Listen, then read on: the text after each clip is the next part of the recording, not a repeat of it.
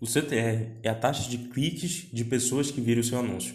Apesar do CTR ser uma métrica secundária, ou seja, não determina se uma campanha está ruim e deve ser pausada.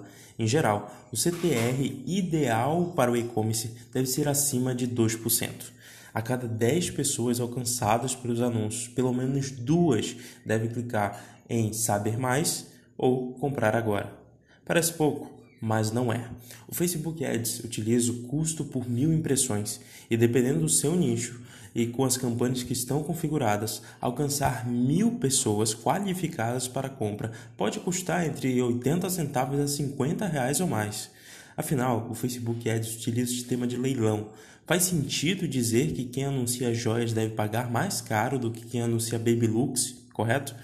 Afinal, a probabilidade de retorno alto é proporcional.